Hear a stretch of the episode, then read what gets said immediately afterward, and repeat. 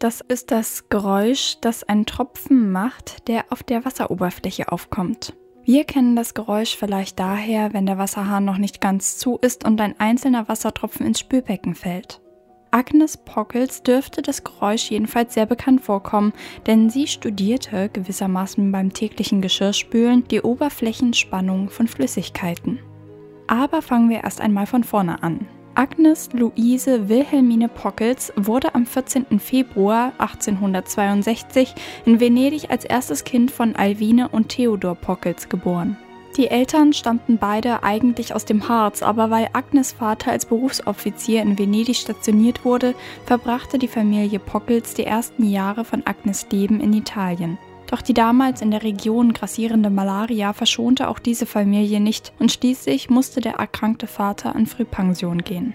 Die Pockels ziehen dann nach Braunschweig, wo Agnes auch bis zu ihrem Tod bleiben wird. Dort bestand sie die Aufnahmeprüfung für die städtische höhere Töchterschule, die sie 1877 abschloss. Obwohl eine höhere Bildung für Mädchen nicht vorgesehen war, erhielt Agnes zusätzlich zwei Wochenstunden Naturkunde und im letzten Jahr sogar Physikunterricht. Themen wie Schall, Licht, Wärme, Magnetismus und Elektrizität erregten ihr Interesse und in unserer Zeit hätte sie garantiert Physik studiert. Ein Studium war aber für Frauen Ende der 1870er Jahre in Deutschland noch in weiter Ferne. Außerdem musste sie ihre kränkelnden Eltern pflegen und den Haushalt führen. Aus ihren Tagebucheinträgen geht hervor, dass sowohl ihre Eltern als auch ihr Bruder häufig an allen möglichen Krankheiten litten. Typische Eintragungen sind zum Beispiel 1881 bis 1885 Mama häufig bettlägerig. 1885 Vater hatte Lungenentzündung. 1890 Vater war krank im Mai und Oktober. 1892. Im Januar hatte Fritz Grippe, im März und April war Vater krank, Ende Juli war Vater krank. 1895. Im Februar hatten Vater, Mutter und ich alle Grippe und Vaters Krankheit hielt sieben Wochen lang an. Im Juni hatte Fritz ein Lungenleiden. Vor Weihnachten war Vater krank. Mutter ist schwerhörig geworden und hat das ganze Jahr lang schwer gelitten. So blieb Agnes lange Zeit an das Elternhaus gekettet, wo sie quasi als Krankenschwester und unbezahlte Haushaltskraft fungierte, während ihr Bruder Friedrich vorzog, um seinerseits Physik zu studieren.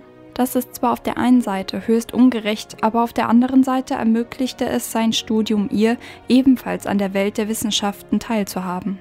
So eignete sie sich mit Hilfe der Physikbücher ihres Bruders autodidaktisch Wissen an, zu welchem sie sonst wohl kaum Zugang erhalten hätte.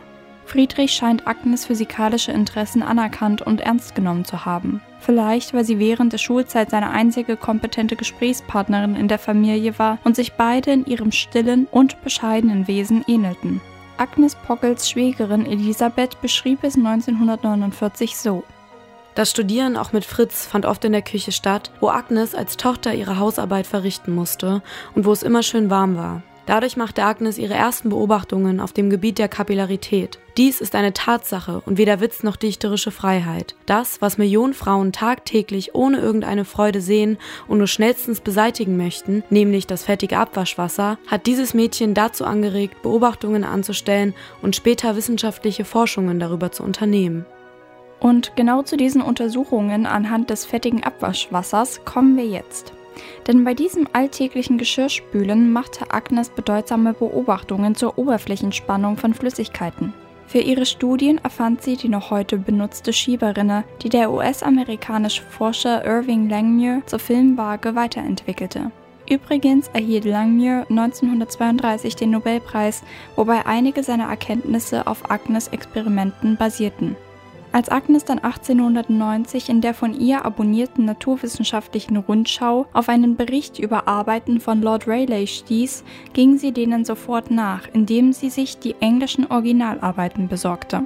Sie konnte nämlich perfekt Englisch sprechen und schreiben, nur mal so nebenbei. Ihre ersten Arbeiten veröffentlichte sie auch alle in dieser Sprache und das zu dieser Zeit.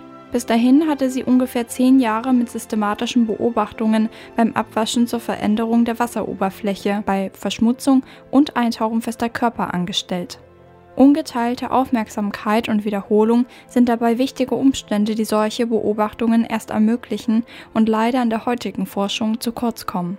Agnes stellte fest, dass ihre Ergebnisse, zu denen sie mit den zu ihrer Verfügung stehenden bescheidenen Mitteln gekommen war, mit jenen von dem bedeutenden englischen Physiker übereinstimmten. Von ihrer Neugier und ihrem Mitteilungsbedürfnis getrieben, fasste sie sich schließlich ein Herz und schrieb an Lord Rayleigh. Man muss sich das nochmal verdeutlichen, wie viel Mut das gekostet haben muss, wo Agnes doch nur eine in Anführungszeichen gewöhnliche junge Frau war, ohne Rang und Namen und ohne wissenschaftlichen Abschluss. In dem vom 10. Januar 1891 datierten Brief schreibt sie dann auf mehreren Seiten klar und präzise ihre Versuchsanordnung, ihre Beobachtungen, Messergebnisse und Schlussfolgerungen mehrjähriger Arbeit zwischen Krankenpflege und Abwasch.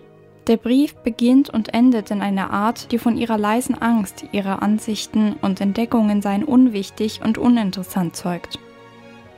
Hochgeehrter Herr Lord, möchten Sie es gütigst entschuldigen, dass ich es wage, Sie in einer wissenschaftlichen Angelegenheit mit einem Brief in deutscher Sprache zu belästigen. Da ich von den ergebnisreichen Versuchen gehört habe, welche Sie im vergangenen Jahr über die so lange unaufgeklärten Eigenschaften der Wasseroberfläche ausgeführt haben, so dachte ich, dürfte es vielleicht gerade Sie interessieren, einige von mir selbst über den Gegenstand angestellter Beobachtungen kennenzulernen. Ich bin aus verschiedenen Gründen nicht in der Lage, dieselben in wissenschaftlichen Zeitschriften veröffentlichen zu können und darum teile ich Ihnen nun auf diesem Wege das Wichtigste mit. Ich meinte Ihnen, diese von mir entdeckten Tatsachen nicht vorenthalten zu dürfen, obwohl ich keine Berufsphysikerin bin. Und indem ich wegen dieser Kühnheit nochmals um Verzeihung bitte, verbleibe ich in aufrichtiger Verehrung. Ihre ergebene Agnes Pockels. So lauteten die Anfangs- und Endzeilen dieses ersten Briefes, und wie ihr schon an dieser Formulierung erkennen könnt, sollte es nicht der letzte bleiben. Denn der Lord, der sich das Geschriebene von seiner Frau übersetzen ließ, setzte sich gleich in einen Antwortbrief. Ein reger wissenschaftlicher Briefwechsel beginnt und tatsächlich sorgt der Lord dafür, dass die Arbeiten dieses unbekannten Fräuleins aus Deutschland den Weg in die Journale der Wissenschaft und damit die ihnen gebührende Wahrnehmung und Anerkennung finden. Dabei hat Agnes ihm angeboten, ihre Ergebnisse in seinem Ermessen zu verwenden. Er hätte also ihr Erforschtes unter seinem Namen veröffentlichen können, was wohl die meisten anderen an seiner Stelle auch gemacht hätten und so niemand von Agnes Pockels erfahren hätte. Da drängt sich mir natürlich der Gedanke auf, wie viele Frauen nicht dieses Glück hatten und deren Beitrag nun unter dem Namen eines Mannes bekannt sind. Bei Agnes Pockels war das zum Glück nicht der Fall, auch wenn aus einem Vermerk in ihrem Tagebuch hervorgeht, dass der Lord sich zunächst verwundert darüber zeigte, dass eine Frau solche wissenschaftlichen Beobachtungen angestellt hatte. Bezüglich Ihrer Frage nach meinen persönlichen Umständen bin ich in der Tat eine Dame. Es würde mir wirklich eine große Freude machen, den Inhalt meiner Briefe in der Zeitschrift Nature veröffentlicht zu sehen, wie Sie vorgeschlagen haben.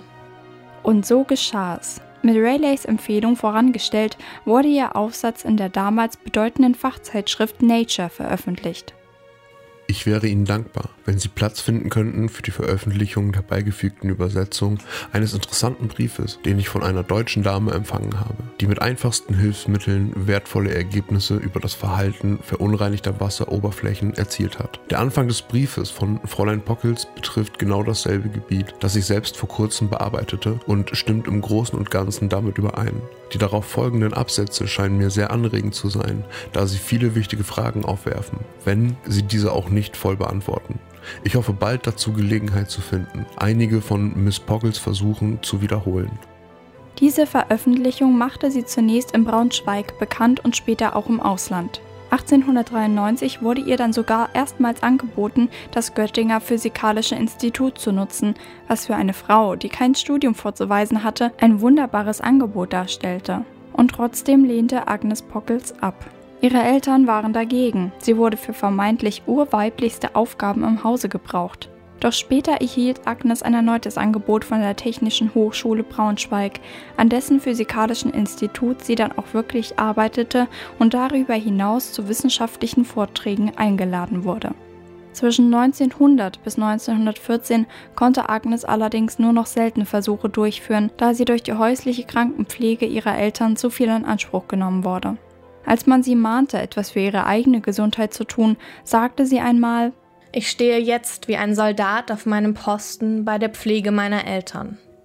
Der Vater starb 1906, die Mutter 1914 und auch ihr jüngerer Bruder war 1913 gestorben. Agnes war zu diesem Zeitpunkt 51 Jahre alt, hatte nie geheiratet, nie Kinder gehabt, sich für die Eltern aufgeopfert und nun waren die wichtigsten Menschen in ihrem Leben einfach nicht mehr da. In ihren autobiografischen Notizen schrieb sie 1932, als aber mein Bruder starb, die Aufregung der Kriegs- und Nachkriegszeit über mich hereinbrachen und die Beiblätter zu den Annalen der Physik, die mein Bruder herausgab, einging, war ich nicht mehr in der Lage, mir die einschlägige Literatur zu verschaffen und verlor zuletzt ganz den Zusammenhang mit der Forschung auf meinem Gebiet, wozu die Verschlechterung der Augen und der ganzen Gesundheit noch beitrug. Eine Ehrung für ihren Beitrag zur Erforschung zur Oberflächenchemie erhielt sie erst in diesen späten Jahren. Als erste und bis 2007 einzige Frau erhielt sie 1932 die Ehrendoktorwürde der Technischen Hochschule Braunschweig, eine außergewöhnliche Ehre für eine Autodidaktin. Zudem erhielt sie den Laura R. Leonard Preis der Kolloid-Gesellschaft.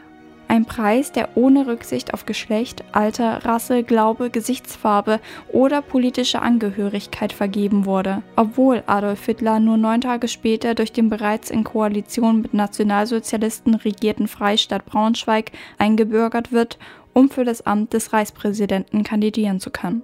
Aber zurück zu Agnes Pockels. Sie verzichtete auf das Preisgeld und stellte es für die Mitgliedsbeiträge von nicht mehr zahlungsfähigen Mitgliedern, für Reisestipendien und ein Abonnement der Kolit-Zeitschrift zur Verfügung, die sie nach eigener Lektüre der TH-Bibliothek zukommen lässt.